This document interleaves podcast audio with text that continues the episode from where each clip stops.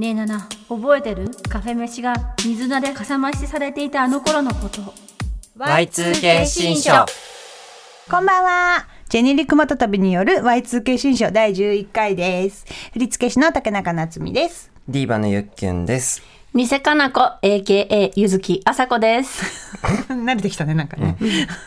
はい。この Y2K 新書では Y2K、つまり2000年代のエンタメやカルチャーが大好きな私たちが毎回 Y2K のあれこれを語らっていきます。ってことで、あの、先週ね、一回、しれっとお休みをさせていただいて、スケジュールがねね。そう、合わなくて、普通にそう。普通に。スケジュールが合わなかっただけで、あとまあ、私とかゆっきゅんは個人のインスタや、えっ、と、ツイッターとか、あ,、と Y2K 新書の実はツイッターアカウントがあるから、そこでお知らせはしていたんですけど、あの、あんまり届いてなかったみたいで、結構、あの、何、終わったみたいな、もう急に終わったのかなみたいな、動揺してる方々が結構ね楽しみにしてくださって申し訳なかったんですけど、そんな、私それ見てさ、そんな SATC のバーガーみたいな、いや、バーガーよりもひどいポ去りストイッ方。トの扱い。そうなん、ちょっとユッキュがね、あの SATC 履修してないんだけど。うんあいいよいいよ。あの、っていうね。いや、私なんかもう本当にさ、これ、なんで私の年代あるあるなのか、私あるあるかわかんないけど、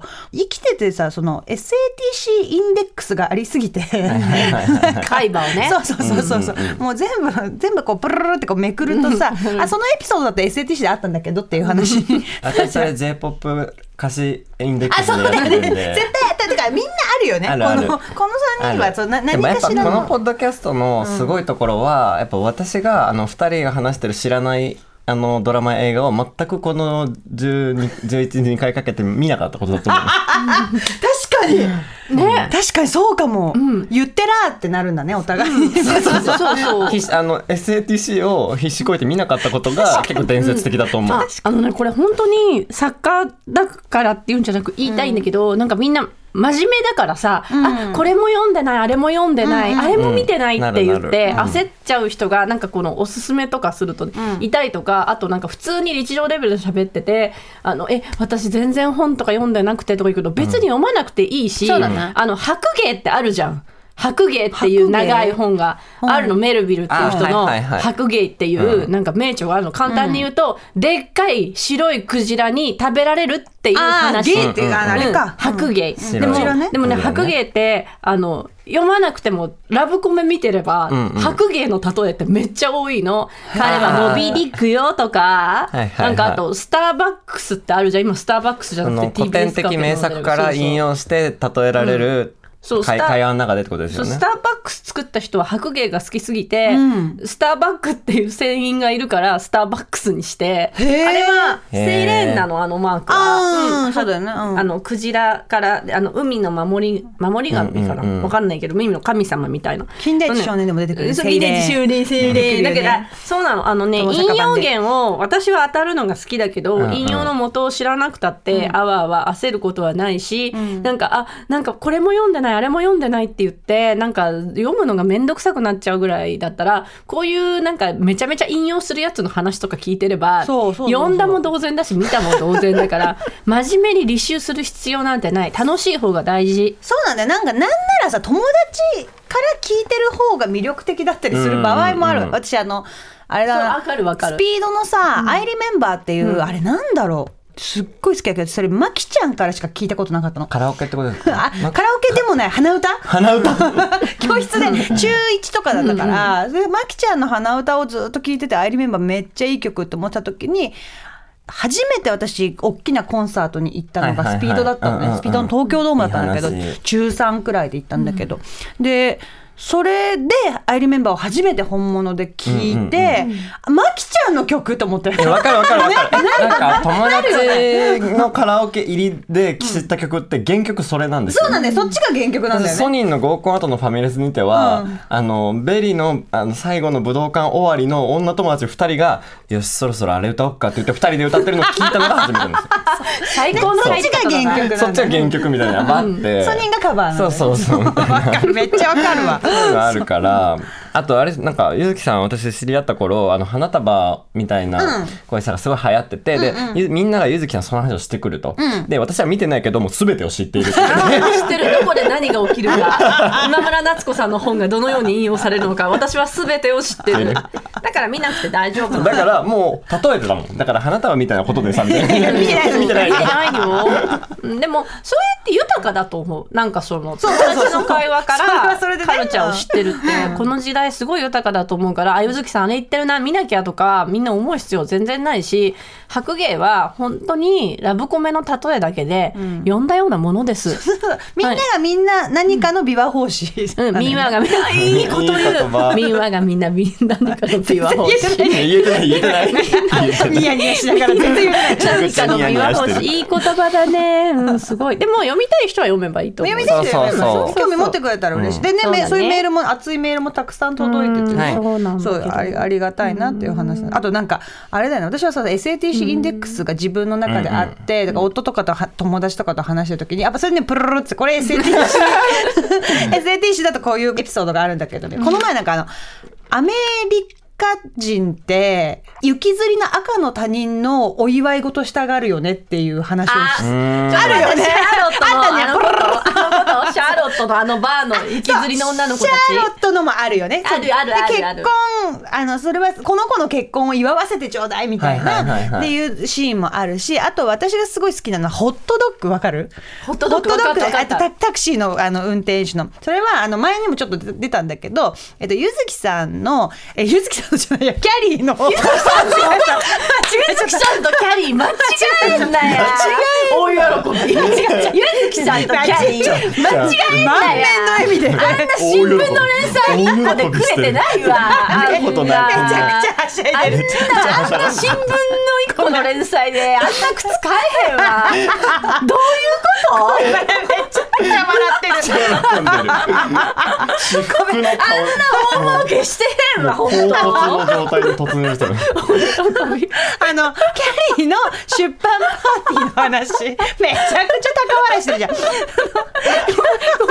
そんな経験ないもんね。笑いが止まらない。キャリーと間違えられるやめて。キャリーのさ、出版パーティーに、えっ、と、なんかあれなんでね、アメリカってわかんない、今もかわからないけどさ、割とさ、あの、日本に比べて全然その、二人パートナーがいる状態じゃないとどこも行きにくいっていう文化がすごいあるんだよね。あれかなプラスワンの話かなプラスワンっていうそのなんかデートだったりとかあデートじゃないやパーティーだったりとか参加するときに誰か私のプラスワンになってほしいみたいな。でちょうど彼氏が切れてる時で。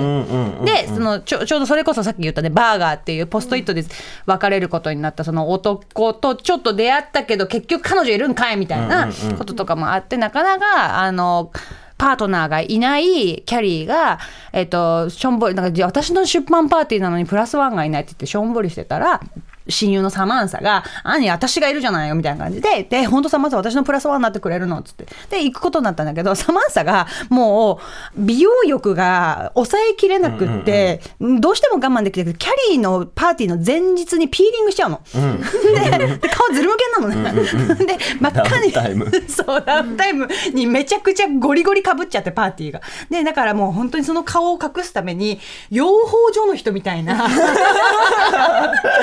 の人みたいな帽子かぶってネット付きの。それでパーティーに一応行くんだけどなんでそんなのかぶってんの私のパーティーでなんでそのかぶってんのってキャリーに言われるじゃん。で言われてで、そしたら、これなのよっつって顔を見せて、ギャーってみんななって。で、最終的に、ちょっともう本当に私帰っていいって、あの、サマンサが言ったら、やっとそれ言ってくれたみたいな。それすごい信頼関係のある人じゃなきゃ言えないセリフじゃん。で、あのサマンサは帰っていくんだけどででやっぱり一人になっちゃったってしょんぼりして、ゆずきさんことキャリーが あのしょんぼりしながらあのタクシーに乗って帰るんだけど、それでそれの運転手さんが女性の運転手さんで、で今日パ何のパーティーだったか聞いてもいいですかって言うから実は私の出版パーティーだったんです、あなたの？ってすごいわねみたいな、こそれはもうお祝いさせてよって言って、あのホットドッグ屋さんに寄ってくれて、でもうちょっと我慢できないからどうしても言っていいって言って「あもういいわよ」って言ったら「この人ね今日本の出版パーティーだったのってですね、ホットドッグ屋さんもみんな、え、もうそれはお祝いしなきゃってなるっていう話を、あの、夫に話してたんだけど、その、そこに行き着くまでのサマンサのエピソードとかが面白すぎて、なんかだからその、友達の、何、作品の話も面白いんだけど、自分の、で話しててもう一回反芻して、SATC やっぱ面白ってなった。面白い。面白いよね、だからなんかそういう場になってるよね Y2K 新書ってね。そう自分の作品でもう一回、もう一回見たいなってなるっていう、うんまあ、SATC もそうだけどその通りすがりのさ、名もなき人に対しての視線が優しいところがやはり街を舞台にした作品として、もうなんかずば抜けてる。ああそうだね、キャリーキャリーたちはやっぱり白人で異性愛者で大金持ちだけどそうじゃない市政の人にも対してもなんかリスペクトがあるところが描写描写にあってそうなんだよね。まあ、取りこぼしてきてるところも当然あるんですが、そういうところは本当に優れてるなって思います。そうなんだよだから実はその恋にファッションにだけじゃ全然ないから、やっぱりあれだけヒットしてるなっていうのは SATC はあるよね。ねそうですね。でそそんなところであのこれはまだオープニングなんですけどね今日ちょっとゆずきさんからゆずきそうだちょっと。冒頭にねあの深刻な謝謝罪罪があって、本当に今までいろいろ引用してきたんですけど前回のなぜ日本でサマンサを演じられる人がいないのかまだまたセックスザシティの話をしてるわけですが ずっとしてる。ちょっと私はちょっと杉田薫さんが17歳の時に篠山紀信さんにまあセミヌードをましたね。撮られた時に篠山紀信さんに対しておじさん写真うまいじゃんっていう発言をしたっていうけどこれ出典にあたったらすごい間違っていて本当に杉田さん篠山さんに謝罪したいと思います。正確にはこうでした。結構撮れるじゃんでした。繰り返します。結構撮れるじゃんでした。より、うんはいもっとすごかったんもっとすごかっただね。すごかった。ねごめんだった写真うまいじゃん。結構撮れんじゃん。新山記事に向かって17歳の杉田薫が結構取れんじゃん、うんで激怒されたんです、うん、あのね殴られはしなかった。私は篠山さんに殴られたけど。ね。うん。篠山さんは私のことを撮影中から小生意気だと思っていたけれどこの一言で何という娘だと思ったそうだ。のけぞったそうですそうです。あこれあの薫のね文章だね。薫の文章ですね。はい終わり。謝罪。あとね もう一つ間違えてた。あのねうん。小悪魔な女はなぜモテるって蝶々さんの本にそれはエマ・ストーンの映画で、えー小悪魔な女になる方法でした。あー。結構言い間違えてます私いやそれははねあの洋画の日本語タイトル問題ですから。そうなんです。洋画の日本語タイトルと洋本物の洋画が混じってしまうっていう、うんうんうんアラフォーあるあるです。はい。でもゆずきさんはあの記憶力はすごいけど言い間違いもすごいからね、そこはもうあの、はい。うんいちいちね突っ込まないで。そうなんです。言い間違いがすごくてごめんなさい。全然大丈夫です。全すいませんでした。杉田さん、ごめんなさい。杉田さんに謝 杉田さんへの謝罪だったんですよ夫ですあそれを今ポッドキャストとして。結構リ取れるじゃん。今度じゃあ皆さんも篠山紀信さんに撮ってもらう機会があったら結構取れるじゃんって言いましょう。杉田薫みたいに撮ってほしい時はね。ね、そうそうそう。杉田さんすねすいませんでした。すみませんでした。はい。はい、ということで、あのたくさんねメールをいただいているので、読みたいなと思うんですけど。だからあの Y2K 師匠はあとあの今日含めねあとあと2 2回はありますので。はい。そんな急にはいなくならないので。そうです。はい。終わらないでという意見多数聞いてますが。すごい量来てるよね。おもろいのがあのメールたくさんある中でさ A 春さん Y2K ネーム A 春さんからのやつがさ、いきなり「ありがとうございます」から始まっている、あのメールがあってどういうことと思ったんだけどなんかそんな感じで熱い逆再生。逆再生。最初にありがとう。人多いね。意外とねそうありがたいよね。そう。そうそうそう本えなんかさ終わる直前だけどさ、あの聞いてくれてるリスナーの人ネームとか考える。え？聞いてくれるリスナーの人ネーム？ネームいやなんかあるじゃないですか。ファンあのファンダムのそういうネームがあるみたい。なベイベみたいなやつ。そうそうそうそうそうそう。そうえ？ゆっきゅんはあるの？いや私ないんですよ。意外とないんだ。意外とないんまあでも今更決めてもいいかもと思ってるんですけど。うんねいつ決めたっていいよゆっねきゅんのお友だからファンの人ってさお友達じゃなくてお友達。お友達えっと転職する人が多いんだよね。転職する人すごく多いですねそれ？あゆっの曲ゆっきゅんの曲聞いてて転職うん、する人。がというかなんかまあま。ずそのこれ私の分析ですけど、勝手な、うん。アーティストがファンに与える影響っていろんなあり方があると思うんですけど、まあ、例えば普通にまんま髪色とか服装とかそういう面で影響を与えたりする人もいるじゃないですか、うんでも私は発信してるメッセージ的にも自分のあのあまり真似のしようがない感じ的にも こうみんなこう自分らしく自分の人生をうん。生きていきたいという思いが強くなってくださる方が多いんじゃないかなと分析してて、そんそう転職が多いという結果から導いてるんですけど、それはねそれによって多分ゆっきゅんは自分が輝くべき場所をこう作り上げて輝いてる、で私も自分がもっと輝ける場所があるんじゃないかという気持ちで転職をしてる人があまりにも多いんじゃないかっていう、あまりにも多いんじゃないか。うん、転職の歌も確かに歌ってはいるけどだからってわけじゃないまあ、確かにそれではない、直接的ではない気がするね。そうそうそう。なんかどうしようか。じゃあなんか転職する人ってなんて言うんだろう。え、それ今、ウィッキュンのファンネーム考えようとみんなしてるわけじゃない。あじゃあうちらうちらそう総論だよね。そう。うん。あ、そうどうしようかな。Y2K 新書のリスナーネームがなんか、Y2K といえばななんんだろうね。ね。Y2K 推しを学ぶの敵とか気がするなんかえ推しを学ぶの敵の皆さん こんばんは。こんばんは。プッシュの敵なんだろうね。リブ。リブの。リブじゃないか。リブの推しを学ぶでもあ推しをの、学ぶが終わらせたものを愛している人たちだから。でも推しを学ぶに怒られたら嫌だお子さんとの禁煙がこの前ネットのニュースに上がってたの。えー。あじゃあ今は改心したんだね。開始、まあ開始したかは分かんないけど、正直その写真だけじゃ。いろいろ再放送されてないです 本当に改心されたら再放送がされるっていう、そうですね。どこで決めたらいいんだろうね。どこで測ればいいんだろうね。別にそれだけですよ。私怒ってんの。はう。んそれ怒ってんの。それだけなんで。彼自そのものではなくてね。国光の祭りとかさ国光の祭りわ国光の祭りあかんないからったね。見てないや。うん。国光の祭りとかさあれ再放送されないでしょ？されないかでしょ。国光の祭り。結まあ構国光の祭りが再放送されない理由って推しを学ぶだじゃけかなないんじゃない気がするよね。それに関してはね。いいかよく聞け柳楽優弥さんが出てました。えまだえー子供の頃の。え誰も知らない。シーズン1の柳楽さんだ、多分。シーズン1の柳楽さんが出てた、そういったものがされないわけですよ、うん、まあいいですいいです。あの Y2K ネームなんだろうね。Y2K ネームなんだろうあんたたちかな。え？あんたたちあんたたちあんたたちっていい？あんたたち。あんたたちあんたたちなんかいいのがあったら。いいのがあったらね。うん、送ってください。送ってくださいうんあ、送ってください。あ、だだ大丈夫だね。まだあと1回あるかそう、あの、うんいつもはもう本当にただの裏事情だけどね。いつもはあの。2回分収録してるんだけど今回はね1一回ずつに分けているのでね。あのメールお待ちしてま Y2K す。ということでメール読もうかな。じゃあゆっきょお願いします。はい。ではいきます、えー、Y2K ネーム東洋のフリーダ・カーロさん。素晴らしい名前ですね。私は2004年おそらく Y2K 真っ只中生まれのため記憶は2010年代に入ってからのものが濃いですが、2004年生まれ。ね Y2K に関わらず、いろんな年代をクロスオーバーするガールズトークを毎週楽しく聞いています。私の好きなもの、それは女子小学生向けファッションブランドメゾピアノです。ゆっきゅんさんが先日インスタでベリエちゃんのスタンプを使われていたのを見てお便りを送りました。あ、使ってます。LINE スタンプ。えーメゾピアノ自体は1988年からあるようですが、前からあんだ。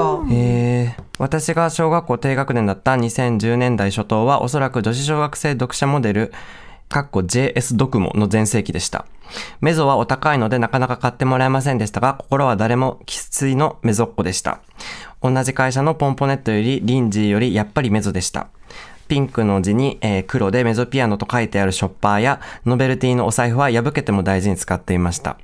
小学校の卒業式はピンクのブレザーに白いチェックのキュロットで全身メゾの一丁羅でド派手に行きました。かわいい。月日は流れ、今のメゾピアノは私の頃と少し方向性が変わり、私自身も18歳となり、もうとっくに着れないサイズとなってしまいました。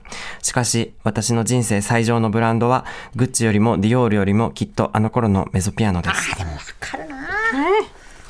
メゾピアノっていうのは私いろんな解釈があって、はい、あ、お願いしますね。なんか、メゾピアノ歌謡っていうのがあるんじゃないかっていうのがまず、歌謡は歌の歌謡だあ、ね。そうです。んメゾピアノ J-POP っていうのがある。まあ、ハロプロに多いんですけど。ハロプロに多いんですね。はい、ハロプロに多いんですけど、なんか、メゾピアノを着ている女子小学生の歌っていうのが結構あるんじゃないかって言ってて、で、それ、ナルミヤで全部分けてもできるんじゃないかってこ、持論がありまして、仮説があって、今、検証中みたいなところなんですけど、あの、分かる人にはこれだけでも分かると思いますね。で、私、そのメゾピアノ、もともとなんでメゾピアノ、あの、の話が好き、メゾピアノの話が好きかっていうと自分のメゾピアノの認識としてはなんかね かつて読んだ短歌がありまして。メゾピアノ短歌。はいメゾピアノ短歌がちょっとあるのでまだメゾピアノ短歌の話はここではしてないですよね。まだまだしてない。ここでは聞いてないしてないですよね。噂にはねちゃんと聞いてたんですけどね、えーっとどれだっけなちょっとツイート検索。あ出てきた。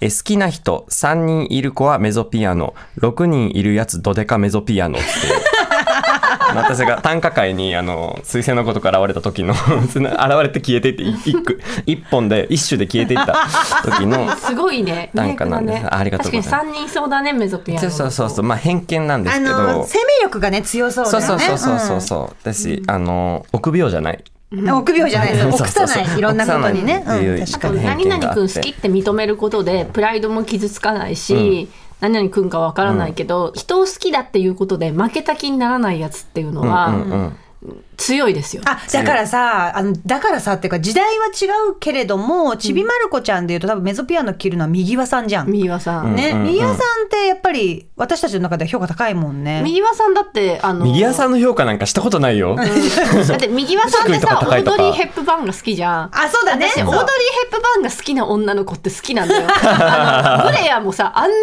悪いやつなのに、オードリー・ヘップバーンのこと好きじゃん。あブレアってそうだったっけ？うん、オードリーのコスプレしてて、うん日曜日は絶対セリーナとクロワッサン食べながらオードリーの映画ひたすら見るっていう行事があったのに、絶交してからやらなくなってセリーナがクロワッサン持ってオードリーの映画見ないって言うけど帰ってよっていうシーンが。喧嘩で始まるからね。そうそうそう。だからオオードリーに憧れてるやつってなんかに なんかさ私すごい研究してて商店街のマダムショップはなぜ潰れないかっていう小説を書いたことあるぐらい、はい商店街のそう書いうタイトルが商店街のマダムショップはなぜ潰れないなんか。商店街のさあ割と最近変にそうそう、うん、最近です商店街ってさなんかこううんあるね。なんていうかなうん。すごく一個一個の骨董品が結構高かったり、うん。それこそリモートボックスみたいなものがあって、すごくエレガントなマダムがやってて、はいはい人は全然入ってないけど、ん。なんか持ってるお店ってあるじゃん、うん。そういう店って高確率でオードリー・ヘップバーンの写真が飾ってある。あったみたいな。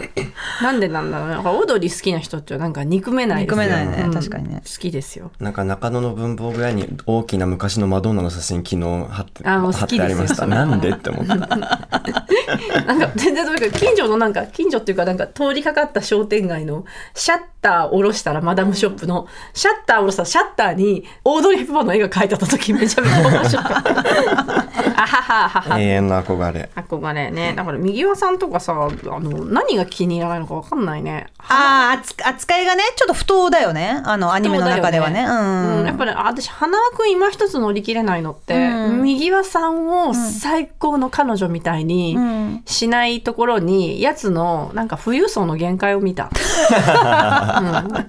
うん。うん。右輪さん大好き。花輪くんもまあアニメと原作の漫画でちょっと違うしね、キャラクターがね。うん。っていうのもなんか、もうね右輪さんいいよね。宮さんいいよね、すごく主体性があってねいいよ体性があるね。しやりたいことしかでもだからそれメゾ結構優しいピアのメゾピアの女子への言葉ですよね。主体性があって。ああそうだね。なんかやっぱ不遜な人っていいですよね。うん、あそうだね。いいね。うん、そうだね。不損だねいいよね結構優しい時もあるしさん。あ宮さんも親切だね。じ自分の気が向けば全然親切だよね。そうそうそうここもいいよね。ね。人生最上のブランドがグッチよりもディオールよりもあの頃のあの頃のメゾピアノっていうのがすごいわかる。なんかやっぱ手に届かなかったものがさ、ねギリギリ買えたものとかさ。そのギリギリ買えた。私はねあの森ガールだったので、うん。あの メルシー・ボークとネネットなんですけど。だからまああの大学生だったからバイトとかもできたし、うん。ギリギリ届いたけど、あーでも頑張って買うものですね。そうそうそう学生の頃にアウター45万はもう目から目玉飛び出るほどさ、清水ですよ。ねえそうそうだったから。であとねあれなんだよね。なんか私にとっての Y2K っていうか2000年代0年代って何だったかなと思った時にリメイクだなと思って。あー。なんか今ってリメイクの文化だいぶなんかアップサイクルとかはあるけどそのお店がどっちかっていうとちゃんとねその古着屋さんがちゃんとプロの手でうんうんうんうん。なんかこう手を加えて。クってそう自分でリメイク。だってほらここのドあのポッドキャストでも出てきた「ファイティングガール」うんうん。ドラマ「ファイティングガール」の第2話のタイトルも T シャツリメイク宣言だから。そう。でやっぱねリメイクなのよな。ゼロ年代ってリメイクだったなってすごい思って、ゆずきさんはゆずきさんあれだもんねあのスクラップブック作ったりとかね,、うんね。なんかそういうでなんでかっていうと、まあ、スクラップブックは違うかもしれないけど私の場合はすごいリメイクしてたんだけどあえのリメイクしてたんですね。すっごいしてた。あのねあれだったんだよね、なかったんだよね。簡単に言うと、うん。うんうんうん今ほど選択肢がなくてだからメルシーボーク買うのとかもなんでかっていうと大人が着れるサイズでフードにちょっとクマの耳がついてますみたいな遊び心のある服がマジでなくて、あの頃は15年20年はい前ぐらいはなくって。だから自分で作るしかなかったりもうめちゃくちゃ高いお洋服を買うしかなかったんだよね。今はさそれがさポンとあの安い値段で全然買えるし選択肢もすっごい増えてるんだけどで私だからそれの究極でえっと二十歳成人式の時旅作ったもんね。もう何でもできる そうまあしかも手縫いで。あの、まあ、あれとかできないからミシンとかできないから。もうでそれがさなんか旅とかもなんか選択肢なくって、今って本当に可愛いそのそね。いろんなねうん。そのなんかいろんな柄のとかいろんなスタイルの振り袖とかあるけど、あの時代はギャルは黒か紫を着る。とそれ以外っていう感じじゃなかった？選択肢なかったよねあんまりうん振り袖の。今ほど全然なかった。今もういろんなのありますね。もん可愛いよねそう。でなんかレトロとかクラシカルなのとかもあるしさもっと今っぽいのとかもあるし全然あるんだけどその頃は本当にだからなくって自分の気持ちにフィットする振り袖だったりとか和装の小物が全然なかったからあもう作るしかないと思ってそうそうあの旅を作ったんだけどなんかその時のね自分の中で唯一なんかこうピタッとくるのがあのなんかそういう振り袖ブックみたいな感じでそういうなんかアレンジしたりとか、こういうあのちょっとしたその、うんうんうん。ただの大きなお花あの造花のお花の髪飾りじゃなくって、ちょっとそこにあのチュールをこう加えて、うんうんうん。チュールの中に花びらがさしかもさらに入っててみたいなのを自分で作ってそれにパールもつけてとかさ、うんうんうん。なんかそういうのを一生懸命やってたんだけどそれのなんかこういろいろ教えてくれる本みたいな和装着物なんちゃらブックみたいなやつをあれ今思うと作者が IKKO さんなんだよね。へーテレビタレント以前の IKKO さん。美容家の。そうそう美容家としての IKKO さんの。IKKO さんだけが私のフィットする そのえでもそ振りれってやっぱ袖の IKKO さんは多分自分にフィットするものがなかったからそういうことだよね。多分そうそうそうそう。もっとなかった人だよね。その時代代的にね。そうでだから多分その一個さんだけがだから私のあの時の 振り袖成人式の唯一の光だったんだよな。でもリメイクっていうかなんかそれの極まったもので言うと、ロリータファッションってそうね。そうだねゴ。シックロリータバイブル、うんうんうん。ゴシックバイブルが出た頃って今は作る人もちろんロリータっている,、いるけど、もう結構それ用の型紙が載ってる本って感じでうん。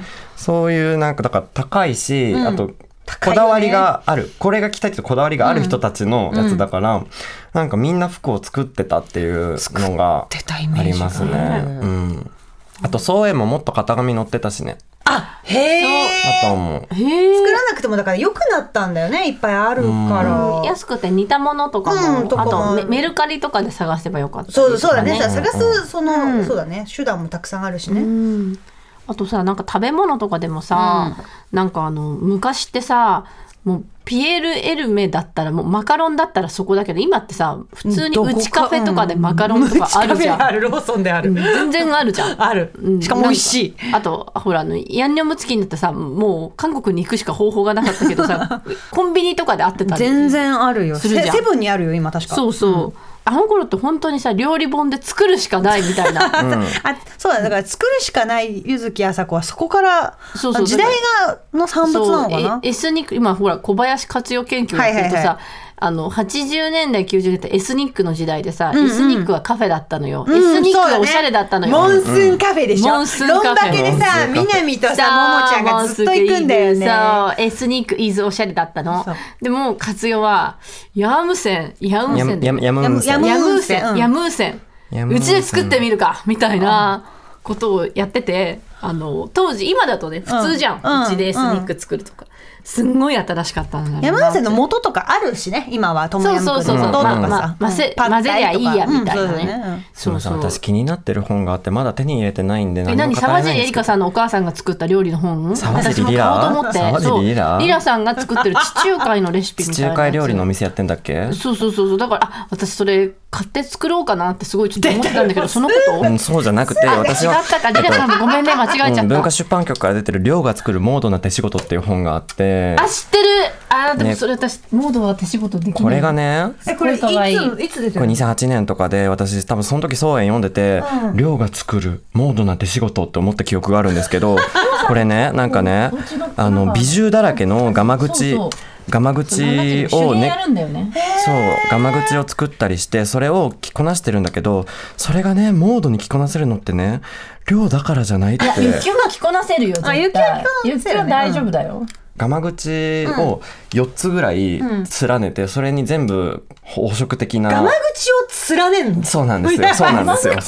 ガマ口を連そうそうねる。そうそうそうそれをあ私一つのその何自分のその世界の中でガマ口で一個なんだけど ガマ口を連そうねなんです。えちょっと衝撃的な画像がある。これですね。この見して。あ本当にガマ口連ねてる。すごい。もうちょっと見して本当だ。そう。ガがガマガマ口に美獣をあの敷き詰めてそれをあのーなんて言ったらいいんだろうな。えー、アシンメトリーな感じで配置してそれをネックレスとして。ガマ口のさしかももっとちっちゃいやつかと思ったらちゃんと手のひらサイズ知ってるガマ口の大きさだなんでこんなこと思いついたの？天才なんだとりょうさんが天才なんだと思いますちなみにあの写真見ればわかると思うけどかっこいいです。かっこいいです。あの そうめっちゃかっこよくて。ガム口を連ねた服を着てる人の顔じゃないのよりょうさんが。そうなんです。どういうこと？そうこういうのがあってそうなんでこれがすごい気になっててでもこれこいいな。これをまんま作った人がどういった着こなしができたのかがすごい気になって でもでも私ならできるんじゃないかもって気もして。て前代未聞ナンバーワン歌姫あなたならできるよ。そこで使うの。えあのグローブの稽古が本番前楽屋で声が出ないって不安があってさ寝る時にマークがかけてあげた素晴らしい言葉ですね。そうです 第4回目くらいかねさすがインデックスいや4 回じゃないかもしれないけどそう、亮が作るモードな手仕事、これ好評だったのか、その後に亮が作るモードな服っていう本も出てて、それは好評の証ですね。そうなんです。ちょっこと気になるんですよね。そのだから雪なめし的な感じで私も亮のガマ口美獣ネックレスをつけてみたいなっていうのがあじゃあそれ作ってきて私沢尻リラさんのさ、うんうん。地中海のやさ美しくなっちゃうレシピでパーティーだね。いいね。じゃあ私1個さのやつもう一回作るんですよもう一回作り直す最高のパーティーだなその書籍の再評価です。さそうだね。やろう。それもしなんかこれでやイベントやんなきゃいけないとしたら私うん。うんリラさんの飯作る。リラさんの飯。と旅ね。私亮オッケー行こう。よしそれオッケーそれで行こう。決まりました。メゾピアノのお便りでした。ありがとうございました。ということでゆずきさんがね今日読まなきゃいけないメールが2つほどね。2つあるので、ね。ちょっとあのねこれすごく結構デリケートなお話なので、私私の言い方が本当あの気をつけるけど当事者の方にとってちょっと不快にならないように読まなきゃいけないなと思ってるんですがなねすっごい長いメールなんですけどすごく Y2K 新書にとって大切な、えー提言だと思うのでちょっと読ませていただきます。いします。Y2K メーム七しさんですごい長いからちょっと抜粋させていただきます。はい。えーアラフィフのおっさんですと七しさんおっしゃってる。あと2回で終わってしまうのが寂しくて資格とありません。早くもロス知識が幅広く大好きなことになると前のめりになると早口なのがとても可愛いゆずきさん。頭の回転が早く説明が分かりやすくロジカルな竹中さん。とにかく全てを受け止め優しいかつ冴えた切り返しがたまらんゆっきゅうさん。本当に素晴らしい組み合わせで10回2回で終わってしまったら Y2K 新書12回で終わってしまったんだよ。残念と語り継がれることになるのではないでしょうか。まあ、なんて、12回以降も番組を続くように願望を超えたニアプレッシャーはこれぐらいにして、でもすごいこの人もなんかプロなんだろうな。えっと、ちょっと最近のドラマの原作漫画、しかもスマートフォンで読む漫画が増えてきてることについて感じたことって、えっとですね、あの、この方は、えー BL ドラマについて言及されています、この方は当事者であるとお便りに書いてありますが、まあ、BL ドラマには興味がありませんと。ただ BL ドラマに関して周りでいろんな、えー意見が交わされていると、おっさんずラブや昨日何食べたを不快と感じる方もいると、要はあのーこの方は、えー好きな人に届いて支持されればいいんじゃないかなって思ってるみたいなんですけれど、なんかあの、要は、昨日何食べた、もう穏やかな日々だけど、パートナー至上主義じゃないかなって思ったりとか、まあ、おっさんずラブに関しては、演者の方を性的目線で見てる度合いが高まってないかなとか、うーんって思うこともあります。で、あの、彼自身、セックスザ・シティのスタンフォードの役に思うとこがあって、自分も周りの人にスタンフォード役みたいなことを振られるのがとっても嫌だった。女心わかるとか、女子よりガーリーとか言われてるけど、まあそこにチャンネルを合わせてはいるけれど、それが全てではないと言いたかったっていう。わかるよ。うん、そう、わかるようですよね。そうなんそうなんです。そこの方はそうそうだなって思います。で、そんな中、この方が言及するのは1993年のドラマ、同窓会です。ゲイを隠して結婚した西村和彦から毛じらみを移され股間をかきむしる斎藤由貴。本当に股間をかきむしってました。西村和彦のセフレ、まあ、TOKIO の山口メンバーの生尻のシャワーシーン。ただこれもある意味ゲイのリアルを凝縮し、スキャンダルな見せ物として描いたものだったなと思います。今後ゲイのドラマが生々しく描かれつつも見せ物ではない。そうした種類が増えたらゲイバーでこうした小競り合いの会話は減るのでしょう。結構この論争が起きてた、ゲイバーで。で、2000年代のドラマにおけるゲイのキャラクターの描き方などで記憶に残っていることなればお話伺っていたいですって、長々と書きましたが、そう、ドラマの中のセクシャルマイノリティについてお話伺いたいのです。とのことでした。ゆずきさんは全部見たんですね。全部見ました。1993年のドラマで、まあ、ちょっと仕事で、えっとですね、私、ちょっとこの全部見た時に、本当にあっけに取られたの。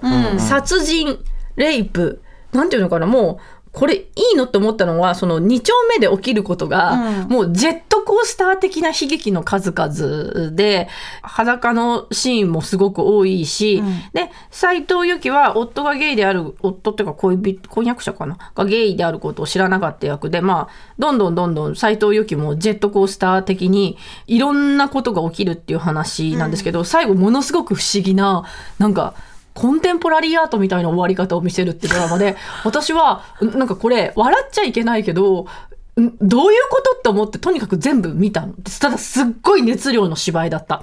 で、このドラマをどう受け止めていいんだろうと思ったら何かの時に、ミッツ・マングローブさんが文春で、このドラマが放送された時に2丁目から人が消えたってよく言われるじゃん。あのなんかあね、東京ラブストーリーの時に、なんか、えっと、金曜日のなんか六本木から OL が消えたとか、みんなが見てるみんなが見てるっていう意味で,、で。確かに今見るとえこの描き方いいの？要はそのゲイの恋愛はセンセーショナルで悲劇的で、そして裸にならなきゃいけないみたいな描き方いいのって思うけど、当時からしたらこんなドラマなかったんだって、うんうんうんで当事者の人から見たら当事者が出てるっていうだけでいい悪いは別として、とにかく見たって、まあ、ミツさんの証言が正しいとするならば、みんな見たって。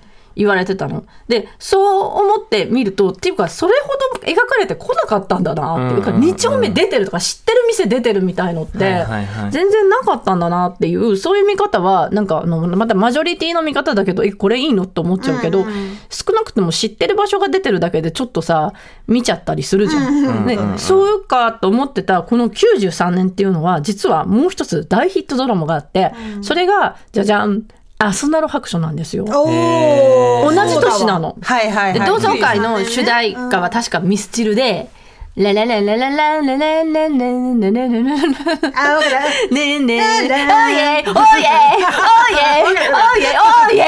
言わないよ。それみたいなのでした。で、アスナル白書は、えっと、藤井フミヤ。ふみやうん。ふみや。なんだったっけ？あの歌。振り返ると。いつも君は笑ってくれた。でそうそうそうそう私の北川恵理子のドラマの中で、えーフラレ役の3枚目をやる人は後に大スタンダルド法則、はいはいえーまあ、木村拓哉さん、まあ、瑛太さん、うん今いろんな人が思い浮かぶ、はいはいまさに木村さんがフラレ役をやったその拍手ですが、実はここに、今と全く外見の変わらない、えー西島秀俊さんがいます。そうですね。で西島そうだわ。そう、西島秀俊君、秀俊の役って名前なんだったっけ？えっと、かけ、男の子3人、女の子2人のグループ、仲良しグループの話だったんですね。鈴木杏樹さんと、うんうんうん鈴木杏樹さんとかがいて。鈴木杏樹さんと、石田ひかりさんとアスナロの役は。西島秀俊さんとで堤道隆さんと西島さ。んはこの中でヒロインが思っている筧くん？筧くん。堤に片思いをしている大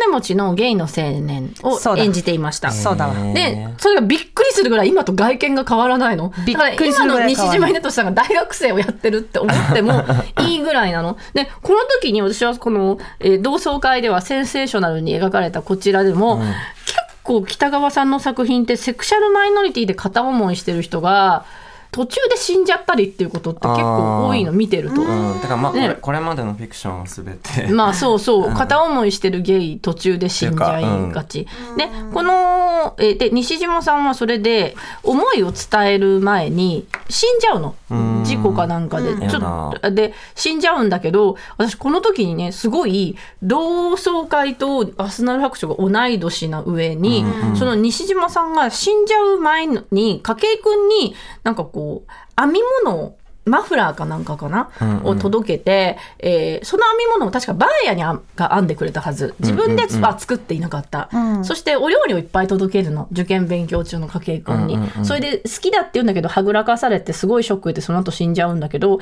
その料理をねひどすぎるよ。なんで死ぬんだよ。そうそうなの。そうひどすぎるでしょ。で多分全然センセーションじゃないし良質な少女漫画テイストなんだけどまあ同窓会も死者がいるんだがなんていうのかな。セクシャリティをカミングアウトして、死んじゃった人いると思うけど話がまだ続いてるっていうだけで、うんうんうん。当事者にしたらこっちの方が良かったのかも、うんうんうんうん描き方はどうこうあれ。とりあえず2丁目でみんながうんうんうん。今日も恋をしたり、まあ、愛憎が繰り広げられてる方がわからない私の見方もおかしいかもしれないけどまだ良かったのかもしれないね、これがベストとは言わないけど。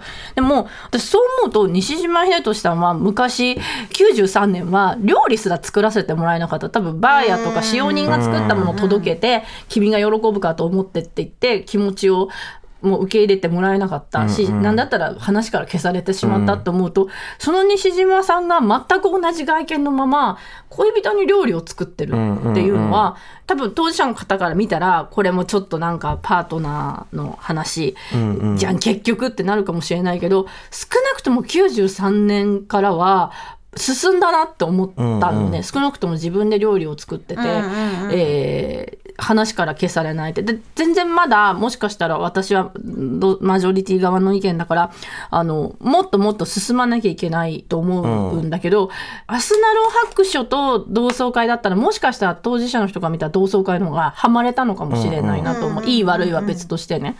ね、なんか、うんと、日本遅れてて、すごい遅れてて、た最近あったら作りたい女、食べたい女とかはい。はが出てきて、うんまあ食べそのセンセーション、レズビアンとかに至っては古肌では犯人だったり、犯人じゃないや、殺されて当然みたいな描き方とかされるじゃん。あー、えっと、山口そう。の智子会ね。そうそう、ん。あとね、悪魔のキスっていうのでは、はいはいはいはい。うん。あの、すごいもうなんかレズビアンイコールセクハラをする人みたいな、な感じの描き方だった90年代って。で、それに比べたらどんどんどんどん進んではきたと思うけど、でも当事者から見たら全然まだ足りないのかもしれない。もう、ただそのね、ネットフリックスとかのおかげで、あ、遅れてんなっていう気づきがうん。昔よりそれはそうですよね。2ヶ月早くなってるような気がする。確かにうん。だからどんどんどんどん進まなきゃ私自身もすごい、うん、あの全然自分を取りこぼしてきて、今この方が指摘されてるようなスタンフォードとかもえスタンフォード自分にもいたらいいのになとか思ってる、あの、あの本当に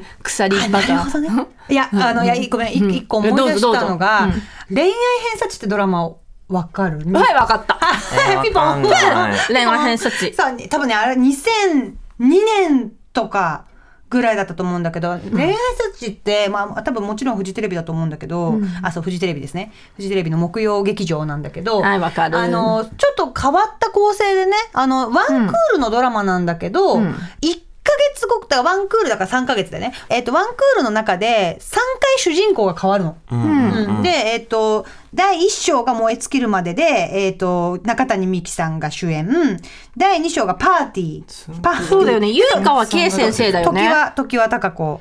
でつんく、さんが出てる？え、つんくさん出てんの？あ、出てるわ。つんく出てんね第3章の彼女の嫌いな彼女で、財前直美と柴咲コウ。ねへー年の差のね、あの、女二人が出てくるっていうのが主役で、あの、どんどん主人公が変わっていくんだけど、で、その、そその話も多分三つ、ちょっとずつ登場人物が被ってたりとかして、はいはいはい。あ、その役がつんくさんだったかなもしかしたら。全部共通してるのが共通キャストがつんくさんだったかもしれない、うん。そうそのさ彼な。女の嫌いな彼女で、はいはい。えっとあののあ彼女嫌いな彼女じゃない。ごめんなさい。第一章の燃え尽きる。燃え尽きるまでの、えっと主人公が中谷美紀さんなんだけど、で私すごいそのドラマ好きで結構夢中になって見てたんだけど中谷美紀さんが可愛がってるなんかよく行ってる行きつけのバーかなんかのバーテンのすごく美しい若い男の子がいる。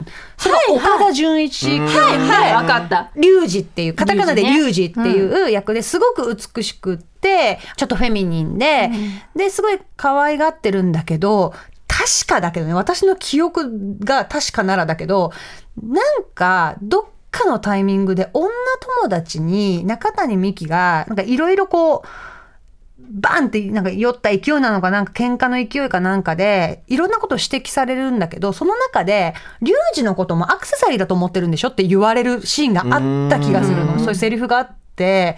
でなんかその可愛い綺麗な顔したゲイの男の子をそばに置いとくとあのそれだけで自分がちょっとイケてると思ってんでしょみたいなことを言われうんうんうんうんて正直ちょっと痛いとこ疲れたなって中谷美紀が思うあの、うんうんうん怒ってはいるけど内心ちょっとそういうふうにぎっくりとしてるっていう描写が確かあった気がしてその時私まだ SAT 賞やってたんだけど、私は見れてなかったからスタンフォードとかを知らなかったから、あそういう視点があるというか、なんだっていうのをそのドラマで初めて気づいた。なんかそういう文化があることすら知らなかったしそういう感覚を持った女の人がいるってことすら知らなかったけど、あなんかそういうのが世の中にはあるんだっていうのを2002年に知ったから多分だから93年からさ約10年後なわけじゃん。うんうんだからなんかそういうふうにこうちょっとずつそうそうやってなんか気づくきっかけにはなってるなとは思って、さらに今思うとあの時のリュウジって多分そのスタンフォードがあったから、その生まれたキャラクターだったのかもしれないなって思った。うん。うんうんうんそうそう多分今夜夢の中あそうだそうだそうミッション会いに来てその願いが。だったか。もし叶うなら。なんか追い追っかけてくる。そうでもその指摘は重要。歌うまくなった？うん。またまたまた歌歌うまくなっうまくなったた？え、歌ってないよ。やだ ー。もうやめてよ。トイレの時と 同じ顔してるじゃあじゃあじゃあじゃあじゃいやでも 本当にそう。本当にそう本当にそうそのセクシャルマイノリティをが主人公が必要アイテムみたいな、うんにな描き方っていうのは本当2000年のめちゃくちゃ良くないところ、うんなんか2000クラッチバックみ年代 Y2K 良くないところナンバーワンはそこです。ああそう。今もなんかやっぱなんか配慮みたいな感じで出てこられると、なんか配慮みたいな感じで出てここさされてるなっていうのって わかるじゃないですか、脚本わかるわかの感じでるわかる。うん。そう。それはありますね。ドラマであんまない。なんか映画の方がやっぱり進んあ遅いけど進んではいるっていうかそれはその個人個人監督がいてっていうのが強いからだと思うんですけどそのテレビドラマでこのゲイの描き方がみたいなのってあんま浮かばないですね私は。私だからわかんない。これもマジョリティ側の意見だから、もしかしたらいいやそんなことないって言われるかもしれないけど、メゾンド卑弥呼はすごい2000あれあー。2006-7年。2006 7年。ぐらいあれはでも賛否両論ってやっぱ感じで賛否なのか。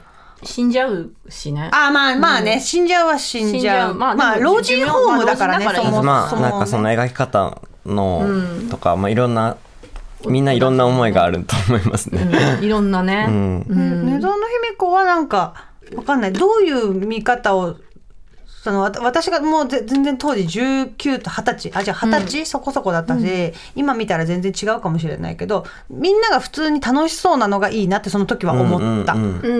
そうだよね。な日常が描いてることだけでもだってうんあの同窓会は日常っていうかジェットコースターだったからもうすごいこことここがやってるみたいな、うんうんうん。こことここもやってるみたいなうんなんかすごかった。だって女友達でさえ確かね荻野目恵子だったとんでもない性格のそのなんか女友達とのさなんか会話とかってさちょっとホッとするポイントだったりするじゃん、うんうんこういうジェットコースター、うんうん。女友達が荻野目恵子だからホッとするポイントとかは一切ないみたいな。なんかドラマだと言えないですけど、あの去年公開された、え川野辺修一さんって監督の「僕らのホームパーティー」っていう映画があって、あユッケそれがちょっと。ものすごくて、あの普通の映画だったら、なんかまあ、0人か1人ぐらいしか登場しないゲイ男性が7人集まる会なんですよ。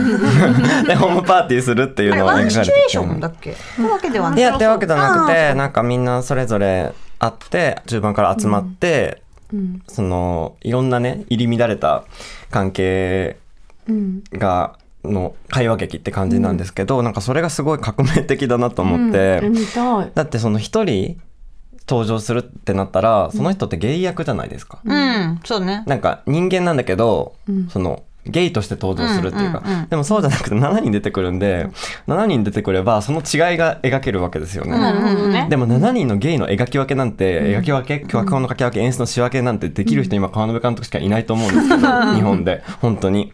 ゲイであるっていうことに物語の時間を割かれない。その,、はいはいはい。そこの説明に、うんうんうんうん、だからそのだから女子会もそうだと思うんですけど、なんかそのいろんな説明がなく話ができるっていう、なんかそこの先でしか描けない普通のすっごいただの面倒くさい人間同士の話がやっと描けるみたいな、そうそうっていうのがあって。めんどくさいんだ。そうそうだから物めっちゃ面倒くさいです。あいいね。死ぬほど面倒くさい話ことが起きる。だからなんか物語の中でこう役割に閉じ込められてしまう人うんがこうやっと人として動き出した映画だなと思ってすごい感動して、でマジで帰りたくなるようなホームパーティーなんですよ。あいつとこいつが実はなんかタイトルなんだっけ？僕らのホームパーティー。いいだうんね。見よう絶対見よう。最高なんですよ。へー。江月さんのね新刊に出出てくるセクシュアルマイノリティの人もね、もう本当にねみやこみやこみやはもうこちゃんね。本当に何にもしないしそうオールノット。ちょっとシスターフットな話ではあると思うんですけどみやこという中年からシニアになっていくレズビアンの女性がいて、それですごいだらしないんですよだ生活が。だらしない上に卑怯なんですよ。でで小さい頃からずっと卑怯だったんです そよう。ずるいよねずるい上に反省もしないまま長寿を全うしていてであのなんか人と関係が結べない傷とかも別にないし あの親親ともうまくいっててああとね。実家がちゃんとしてるからダラダラしてても大丈夫であの性暴力の被害者とか、えー貧困出身ですごく困ってる子がいるんだけどその人たちに対する思いやりが別に全ない。然寄り添わない、うん。うん、なくて自分のことばっかり考えたまま話が終わっていくっていうみやこちゃんっていうのがいるんですけどみやこがね人気なんですよね。みやこは人気あると思う。あん,、あんだけ自分勝手だったら、うん、そう。浮気もすぐするしね,、ね。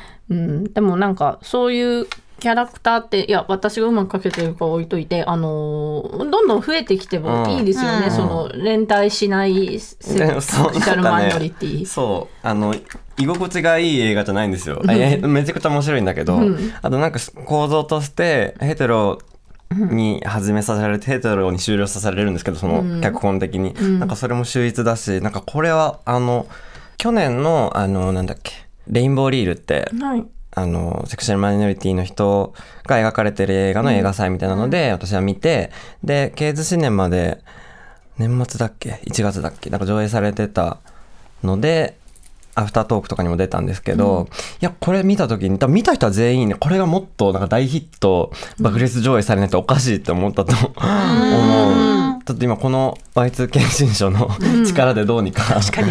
いや全然見たくなったね見たいし、うん。川野監督には本当はあと100本映画を撮ってほしいですね。でも本当100全部見たい。本だってあのだって別にさなんかホームパーティーでギスギスした話とかってさあのヘテロセクシャルとかの中ではさもうハリウッドとかでもさ全然見たことあるやつでさ、これをさどんどんどんどんさ密室でギスギスした話とかさだって連帯できない話ってさ今までいっぱいあるわけじゃん,、もっともっともっと何でも作れるわけじゃん。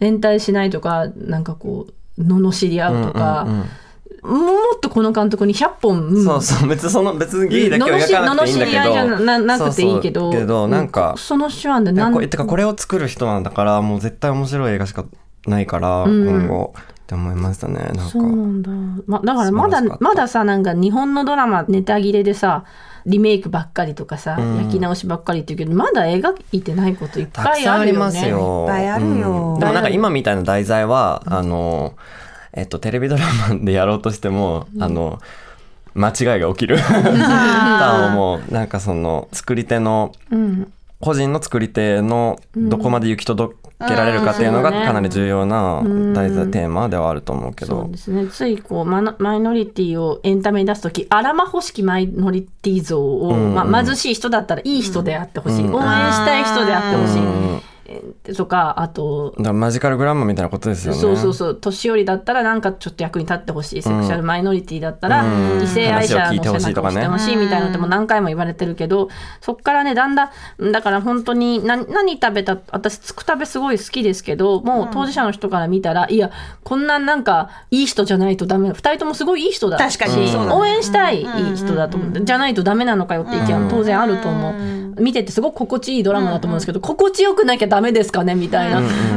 なんかっていうのもわかる。わかるけどあのどんどんどんどん作られなきゃいけないなって今は、とにかく思う。なんか女の子2人がご飯食べてるドラマばっかりだねって言ってる友達いて確かにそうなんだけど、でそれが一旦それでいこうよっていう。一旦ちょっとこれでやってみないかっていう、なんでそんなこと思うかっていうとこの後お会いするあの赤松涼子すあの男女雇用機会均等法を作ったはい方のお宅にお邪魔していくんですが、あのね男女雇用機会均等法って私できた時にイエーイっつってねハッピネスだと思った。ら全然違うのかなり妥協を重ねてるの。あー。まあ実際そうなんだろうね。でいきなりじゃないからだからもっともっとストリートのフェミニストの人にはえこんなの通るの？みたいな、超妥協じゃんみたいな、超男側に配慮したなんかじゃんっつって反対も起きたしここに来るまで根回しもいっぱいしてただ一個作ったことでこっから差別撤廃しよう。こっからセクハラなしにしようみたいにしてできてったんだけど完璧じゃなかったしめちゃめちゃ批判されたって分かってすごいそっ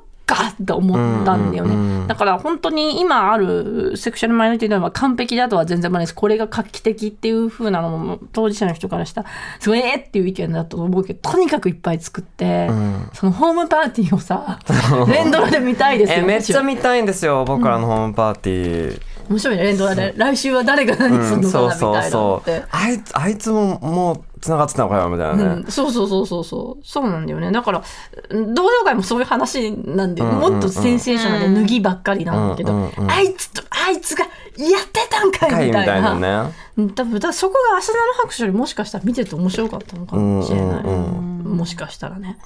なんとも言えないですよ。でも私はちょっとあの今後もやっぱり日本のドラマねあのね本当今テレビを見てるのはねあれ？私だけ？って思うと そうです私だねけが見てるうんって思う時なんですけどやっぱね見続けなきゃいけないなって思います。なんか多様性とかって言うけど、あの ゲイの中の多様性って全然描かれてないなって思う。ん。ですよ、うんそうんそのレズビアンもそうだと思うけど、うん。なんかそういうのってありますよね。おなんだ私も今後ね皆さんねみんなはいいから。あとこんなこと言うとあれゆずきさん日本のドラマ見てて私たちも見なきゃいけないなって僕ら見なくていい。私がわしが引き受けて僕ら。っからのホームパーティーの上映の機会があったら見てください。そ。れは見た方がいい。それは見た方がいい。うんそれは見たえ方がいい。私ちなみにあのネットフリでこの前話したあの今またオリジナルネットフリ愛を込めてキティよりは、あの何もう本当にだから14号の今の14号の子たちの話なんだけど、そのセクシャルマイノリティもうマイノリティかなっていうぐらいの描かれ方で、まただから新時代というか今の世代、マジです。こういう感覚であるといいよねの描き方かもしれないけど、うん。うんうんでもわいやでもだいぶ違うと思いうんますよ。そうだよね。それはね、うん私も教え子、アイドルの教え子たちを見てて感じるから、その辺の、あの、なんかこう、捉え方が全然違うなとは思うから、うん、あそれも見てください。愛を見ます。愛を込めてっていうよりも見てください。忙しい忙しい。でもね本当になんかあのほらあれです。あのねなんかいろんな人にこの番組見てほしい、いや見てほしい。聞い面白かった面白かったって言われること多いんですけどいやごめんみんなとちょっと違う世代があれからかもしれないんだけど、新しい情報が何一つ入らないのが嬉しいっていうか今日初めて入った。キュンの。見るべき。すごく面白い。なんかホッとするって今多分さコンテンツというさでかいさこうインディ・ジョーンズみたいなさでっかい岩でさ「ひーあれも見なくてはいけ」んみたいな。かこれ聞くのってインプットとかじゃないですもんね。いわゆる。なんだろうね。なんか言ってるじゃない？うん。まあなんかと美しい思い出でもないしね。あったな。そう、あの、あれだよね、テレビブロスさんで取材してもらったけど、あの、別にこの番組ってあんまエモくないっていう。エモくないよね。エモくないとこいいよね。エモいものにしないところがいいよね。っていう。ふうに。昔の恋の話とかしてもさなんか夏美さんのウンナナクールの下着をさ似合ってないよって昔の 彼氏バーンって言われてとかでね。うん、全然似合ってないよとかそそういうのなんかエモい話とかない、なんでなんだろう？同級生が匂いだけ持ってきたとかね。ポテトね。あとメイコちゃん。メイコちゃんね。メイコちゃん大好き。メイコメイコちゃん。そうね。なんかだからなんかほら今みんなさ見なきゃいけない。あれもやんなきゃいけないってなんかほら、うんなんだろうこのカルチャー語る人ってさあもう絶対見なきゃダメですよみたいな。感じでこれ喋るからとこれは見てないなんて。うん、見るべき見るべき。みたいうんな絶対今見てほしいってな。るけど絶対見るべきものとかみんな生活が大事だから絶対見るべきものなんてない。私が代わりに見るから。そ ここで話すから。好きで見るのが好き気圧だからね。は私が上げる気圧はから私があげるはいユッキョの日帰り日でっていう本のドラマ歌があるんですは俺が見るから、ゆっきゅが気圧を上げる。私が日本のドラマ見てくる。大丈夫だから。大丈夫だから。みんな慌てることない。FOD なんて入んな。FOD なんか入るなめっちゃかっこよくない私今。FOD なんてイケボを出して読もうとしてる FOD なんて入んなかっこよかっこいいのか。俺が見とくから。俺が見たから。ななんなんだ？なんなんだよ。イケメンバカイケメン、あだそうだ。ちょっとじゃあそういえば私のかっこいい話ちょっとしちゃっていいですか？いい今日かっこいい回じゃん、ゆずきが。えゆずきかっこいいゆずきかっこいい。かっこいいのか？うん。だって今日キャリーだしさ。キャリーだしさ。ありがとう素敵な勘違いありがとう。あのねなんかねちょっと40になったし40になったし40代になったしちょっと憧れのねなんでぶりっこしてんおの憧れのバーに一人で行ってみようかなって思って憧れのバーだよ。憧れのすごいこうおしゃれな大人っぽい高いバーに一人で行ってみたの、うん。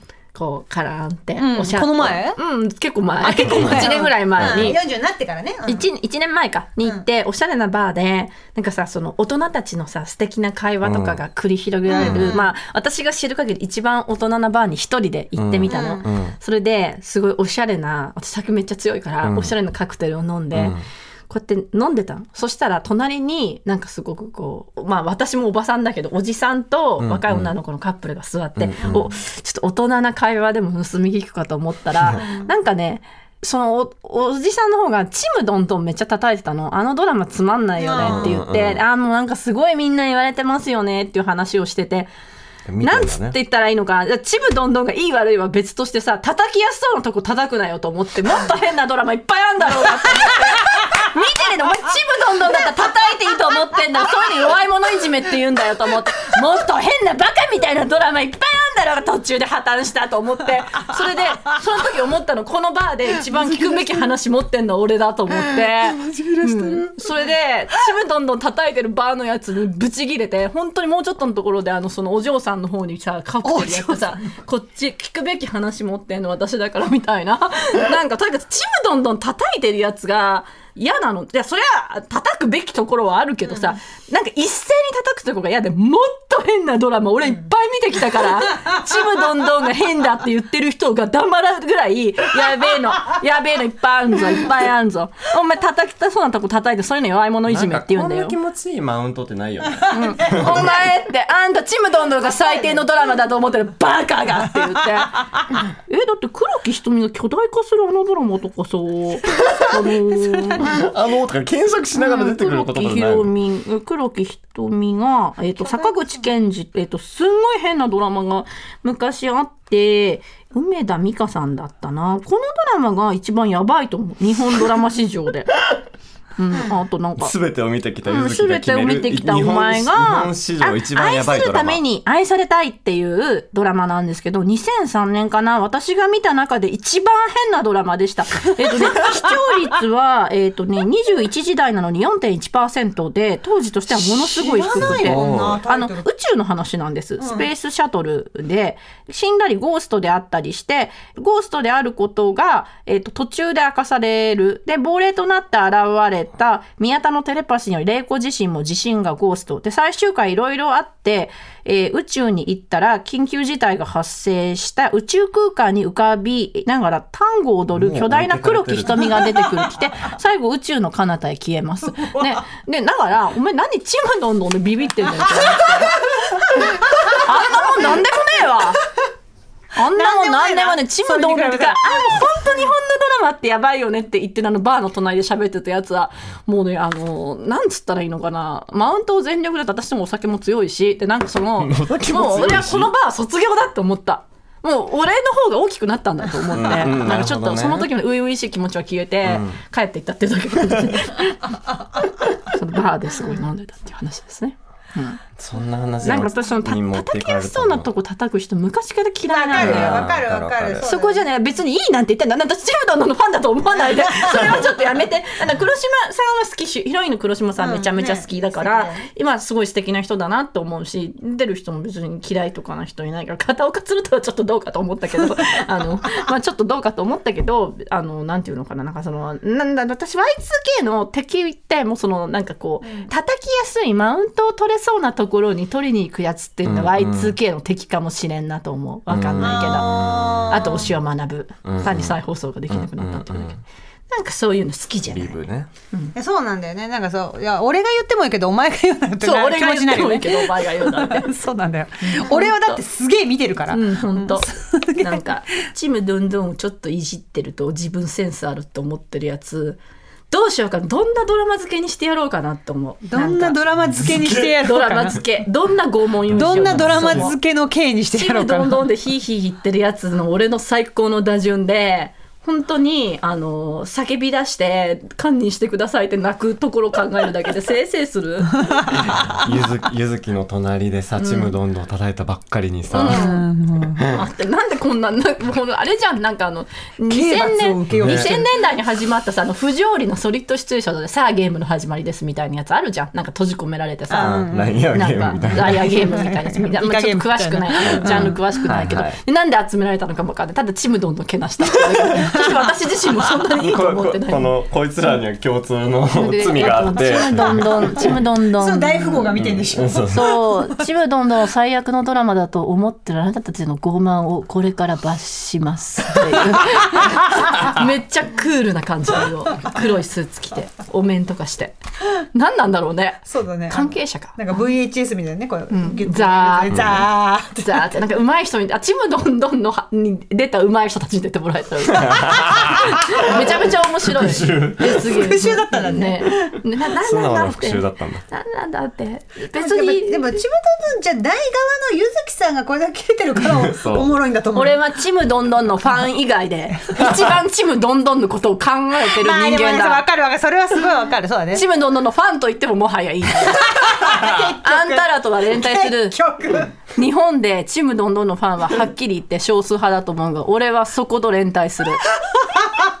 連帯しちゃった。連帯する。連帯する。仲間だよ。ゆずきすぐ連帯する。仲間だよ。連帯癖、連帯癖。ゆずきの連帯癖。連帯癖、うんすぐ連帯する人間。仲間だよ、ねいいわ。決起集会やろみんなで。次このポッドキャスト終わったらちむどんどん集会っていう。見てないんだよちむどんどん。は そう二人とも見てないのよ。見てない。いやいやいやいや別にそんなそういう問題じゃないんだ変かもしれないけどもっと変なのはいっぱいあるよっていうだけです。じゃああの黒木瞳の方見ようみんな。で、あじゃあ本当みんなびっくりするからね刑罰なんでしょ？うん。刑罰だなんでしょ？ね。何もしてない刑罰やりに行くってこと？えー。面白いというかあのねやっぱあのねゆずきさんと見たら絶対面白いまあまあそうなんだよね。TBS でやってて やだ TBS だごめんなさい。日本のドラやめマ史上一てよやめて番変なみんなみんなピキピキしてるから。ごめんねごめんね。TBS ものすごい数かけて作ったから。宇宙に最後黒木瞳が。単語を踊ってんだっでっけ？かくなってでっかくなってで来週私たちもそうなるのかな、ね私たちも宇宙に。来週巨大化しよう。あでもやっぱ巨大化する。っていいよね。いいよ。笑うみかりしかり。チムドンのも最後巨大化すればよかったんだよ。うんって。ねなんかねまあ本当ね叩きやすそうなとこ叩く人はね本当なんか嫌だな。それはわかります、ねねなんでもうね。ゆずきさんもう一個よ読まなきゃいけないメールがあるでしょ？そうそうちょっとちょっとねあのちょっとラジオネームが面白すぎてなんか結局えっとねフォブコップさん。これフォブコープとかけてんだと思う？これ何ページ？えっとねあそう14ページ。めちゃくちゃお便りがあってね。めちゃくちゃあり。がとうございます。読めてない方々ものも読んでます。ありがとうございます。はい。ありがとうございます。この人はフォブコープとコップをかけてるのがなセンスがいいですね。ゆずきさんのドラマ話竹中さんのお友達の話ゆっきゅんさんの自分の話へのカットイン吹き出しながらいつも楽しく聞いております。ゆずきさんの Y2K 時代にピエール・エルメとピエール・マルコリーニという2隻の黒船が襲来話私は都会のお菓子文化に憧れていた地方出身者だったので就職で上京した2004年頃に、えー、同同胞同胞だよね。同郷じゃないの？同郷だね。ごめんなさい。ごめんなさい。カットしてください。作家なのに。同郷の友達と同郷の友達と、えー表参道のピエールエルメに行って作家なのに。ティールームの高価さに驚いてマカロンを1個ずつ買って路上で食べた思い出が蘇ってそうなんだよね。ティールーム入れないの。高すぎて。でマカロンはとても美味しかった。記憶があります先日不意にノラ・ジョーンズの「どのワイ」を聞いてしまいこれ新卒で入った会社でよく昼休みに行ってた東銀座のご飯の美味しいカフェで常にかかってやつとなんか疲れたと今聞いてもご飯の美味しいカフェでかかってそう感がして 爆発しそうになりました。調べてみたらそのカフェは20年近く経った今も場所を移して営業しているそうでうわー今度行くと思いました。今はどんな曲がかかってるのでしょうか。長々と失礼しました。これからも楽しみにしております。ちょっとちょっとノラ・ジョーンズのどのワイやめて。どのワイかけたらもううわーだよ。え聞けばわかるかな私。えどのワイがどか音かけて。歌歌って。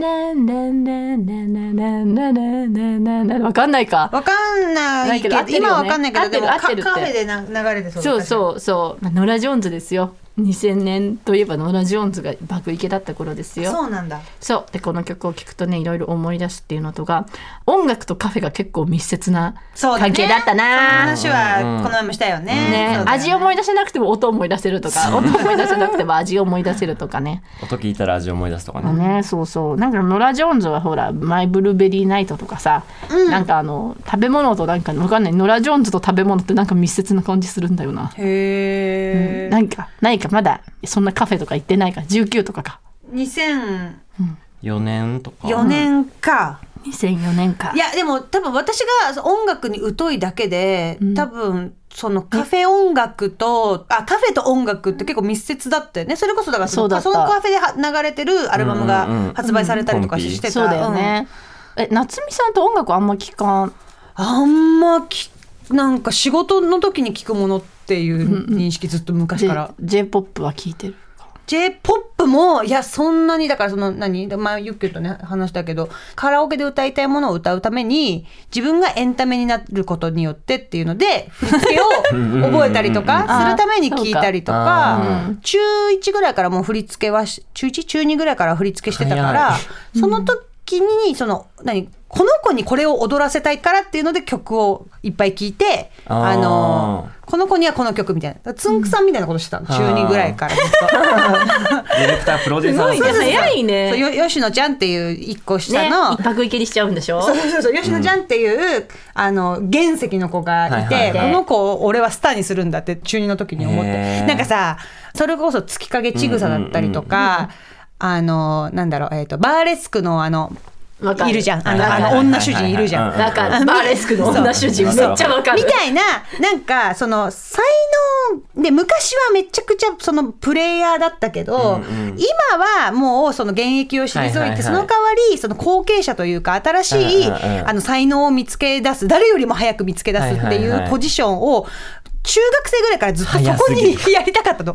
あの、本当は現役を通んなきゃいけないんだけど、もう現役すっ飛ばして、そこに早くなりたくて、なんかその、機材トラブルとかでさ、曲が止まっちゃったけど、うんその原石が覚悟を決めたのを一番最初にこう見つけて、待って幕下ろさないでって言いたかったの、ずっと。言いたいセリあの子フ続けるよ。あの子続けるよ、幕下ろさないで。私その時続ける続けるつもりかっていう曲やりたい音は止まった満作尽きたみたいな満私はその時ステージにいます。まし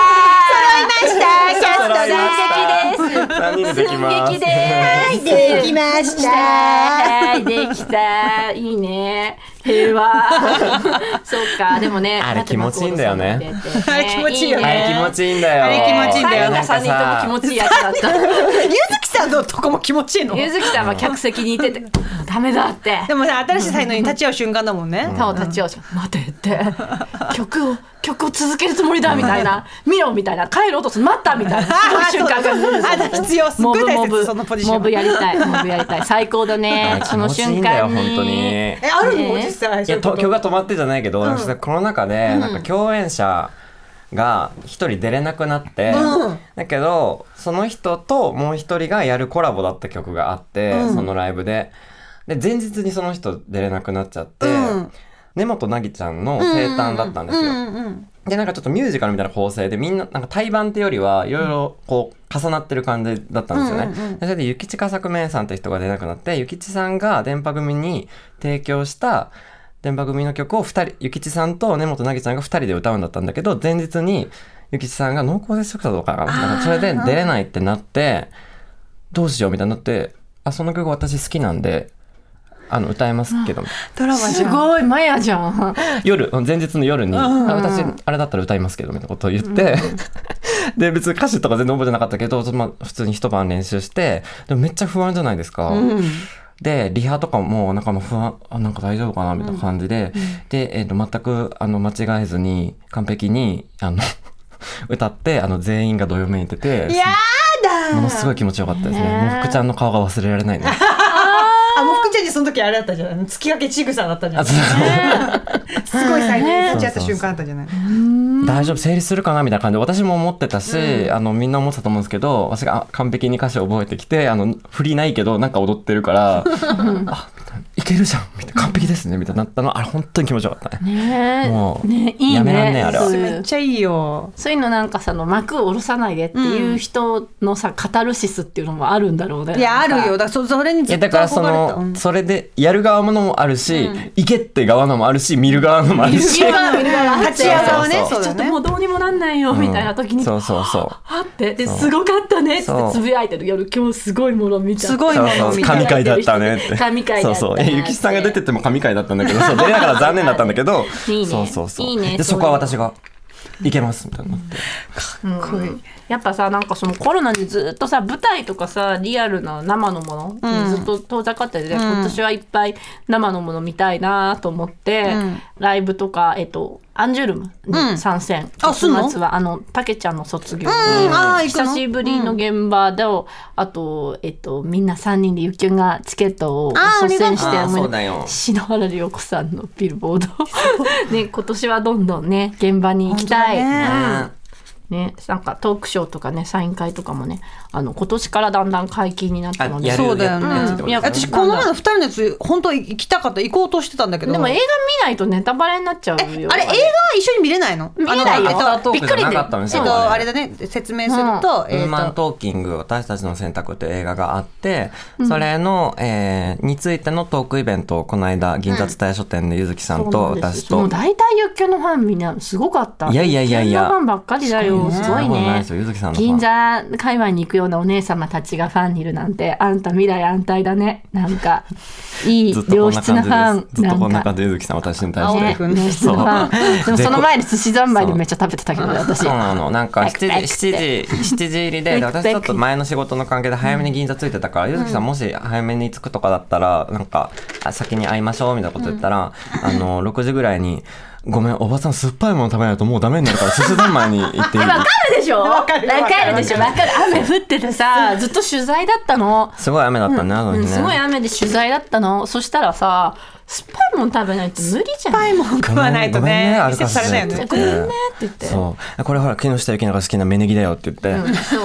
芽ネギの芽ネギ買ってきて自分で握ってたんだよね。寿司三昧。あそうすごいね。自分でやってたんだ。そうだよって書いてあったよインスタかなんかに。フジモンなんて言ったんだろうねその時ね。寿司三昧。あいや。お店出しいじゃない？あお店らしいか。そうか。やっぱうちでパクパク食べたんだけどね。すごい欲求にいいこと言った。あのねなんか教育っていう問題にも触れてる映画で、まあ、ウーマントーキング、あの本当にいい映画でぜひみんな見てください、だけど、まあ見る時間ない人はこの話聞いてれば見たようなものだから、うん。あのここのすごいすごい映画館でやるってるうちにまあね行ってほしいしじゃないと終わっちゃうから映画って新作映画、でもねすごいいい映画で、まあ、次世代の教育っていうこともフェミニズム映画であるとともに次世代の教育というものも考えててあのゆっきゅうもねでもすごくいいことをね言ったんだよね。自分は教育っていうことじゃなくてそのまあほら「say せわしが言っても。でかい発言すぎて恥ずかしいですけど、なんですごいこと言ったいやだから自分なんかそのあの映画はまあいっか。全部を説明するとうん。大変だけど、その、まあ、女性たちがかあの議論会話をしてるって話なんですけど、その中にあの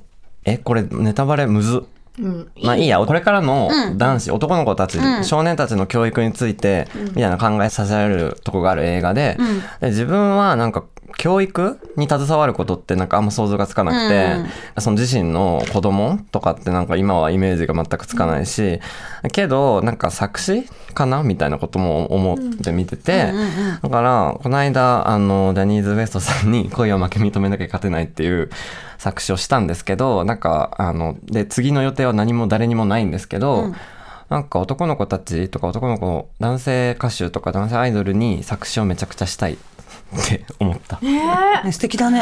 素敵じゃない？教育ってつもりじゃないんですけど、うんまあそうだね。そうそう。でもでもさだってあのちっちゃい頃さ私も一番最初に聞いたアイドルソング「ようこそうんうんうん。過去へ遊ぼうよ」だったわけで、そういうのってずっと残るじゃん、うん。歌詞ってすごくん。大事でほら竹中さんもさ、作品の中でさほら振り付けを学ぶきっかけってさ、なんかその邪馬台国の頃から振りみんな振りコピをしてたみはいはいたいなはい。はいこと書いてたじゃん。振り付けはいろんないろんな振り付けがある中でアイドルの振り付けは最もみんなが覚えるもの、んうん覚える人数が広いもの。だからアイドルの作詞をやるっていうことってひいては国を変えられる力があるような気がする。こんな時代だけ。ど。いやなんか本当こんなあのポッツの人が言ってるの恥ずかしいんですけどでもなんか思ったんですよね。あの映画も見てその自分が、まあ、少しそのカップリング初回版 A にしか入ってない曲だけど、ツイッターの反応とか見てると、あものすごい届くんだなものすごい聴いてくれるなと思って、うんね。届き方すごいよね。だって曲って一回書いたら書くのは一回だけど、何度も聴くじゃないですか、何度も聴くし何度も歌う、なんなら、うん。あの人気の曲ならね。だからそういうのってなんか体への染み込み方が違うからその発言一つの発言とかよりも。だからなんか自分ができるその未来への世界を良くするための方法役割は作詞かなって思ってますよね。素敵でもだから自分が歌うのももちろんそうなんだけど、人の歌を書くのはすごい意味があるかも。ちょっと自分が正しいと思い込みすぎかもしれないですけど、いやいやでも素敵もっと面白くしたいですね。だってアイドルのさ歌詞ってさ、すごい染み込んでうん。くるもんね。私青い稲妻が鳴った時に、あの鳴った時に？あの青い稲妻。が鳴った時にうわ雷だっていう時にゲッチュって思うもん。だって。うん。そうだよね。私もなんか普通に会話の中でじゃないって言った時にあはーんって出るもん。わかるじゃないじゃないあーとかね。わかるわかるわかる。体に染みついてるそうなよねのそうなの。私もあのほらなんかヒールとかねだる退屈だなって思ってヒールはどんな顔で 退屈を書いたミュージカルみたいにならないダイナマイトなんてならない。わからないか。わからない人はいいです。でもそれぐらいアイドルの歌って体に染みついてるしなんだったらだって雷が鳴っても怖くないわけだからあゲッチュするみたいなゲッチュするしそれもほら作そうそう振り付けもそうじゃん。みん確かに。なちょっとした振り付けってさ覚えてますよね。残ってるじゃん。いやなんかすごいよねアイドルを通す私とアイドルもそうだしなんかちょっと話が飛躍するんだけどよいいよ。私のあのえっ、とマッサージ行ってるマッサージ師さんが、あのいろんな体やっぱりなんかマッサージ師の人ってあるあるらしいんだけどあの体触ってるといろんなことが見えてくるみたいな。えー、怖い。そのあでもあのだあのね恥ずかしい、でもあのすごいあの悪いものは取ってくれるし、あのいあこういう人ついてくれてますあの守ってくれてますよとかも教えてくれるんだけど、でその人がに言われたのがなんかその私は、えっと、教育っていうことを生まれてくる時の使命として持ってる。へえすごい。って言われてでだからあの振り付けとかはどっちかっていうと、あの手段なだけでそのいろんな若い自分より下の若い世代の子たちを導くっていう使命を持って生まれてきてるからあの。振り付けじゃなくても何でもよかったと、んうん手手段としては。うんうんうん。でで今は結果的に振付師っていう形でそういうことをやってるかもしれないけど、私あと相乗りとかさ昔の相乗り？あのあ昔のというか別にい今もそうなのかもしれないけど、相乗りってまあ世界を旅するじゃん。うんうんうん。でそこでさそのチェルノブイリだったりとかさ、はいはいはい。ちゃんとそういう伝えるよね。そうそうそう、う歴史を結構ちゃんとさらってくれるんだよね。でそれをあの高校とか大学の時夢中になって見てて出演者たちの恋愛模様を追ってるはずなんだけど知らない間にそういう世界の歴史が入ってきたりとかするっていうのは。めっちゃ大事なんだ。こういう私みたいなこういうやつに届くのすっごい大事だなって思ったその時に。そうだよね,、ね。そのやり方って本当にあの「摂著ランタン」で書いたみたいな、んうん。明治大正明治黎明期の女子教育にすごく近いかもしれない、うんできるだけリーチを広くやるっていう、うん。そうなんだよね。ところをねそう。で全員いろんなやり方で女性のさ政権とか女性の権利獲得のために動いた人いてなんか私フェミニスト全員仲いいもんだと思ったらすっげえ仲悪くて全員あいつとは一緒にさ なんか教科書だと同じページなのに全員めっちゃ仲悪くて え仲悪いんだみたいな。そこは連帯しててほしいみたいな。で まあこことこ口聞いてないんでうわーと思ったんだけど。でもいい話ですよね。みんな話みんなでもね教育っていうところで変えたいって思ってるうん。熱い人たちもいればあのもうそういうエリートたちには背を向けて本当に貧しい人たちに届くようにやろうとした子いて、まあ、みんな全員だけど、まあ、リーチを広くやろう。メディアがない時代にリーチを広いのはどれがいいかなってみんなやったこと同じでまずリーチあの分かる人だけ分かればいいとかじゃないところってすごい2人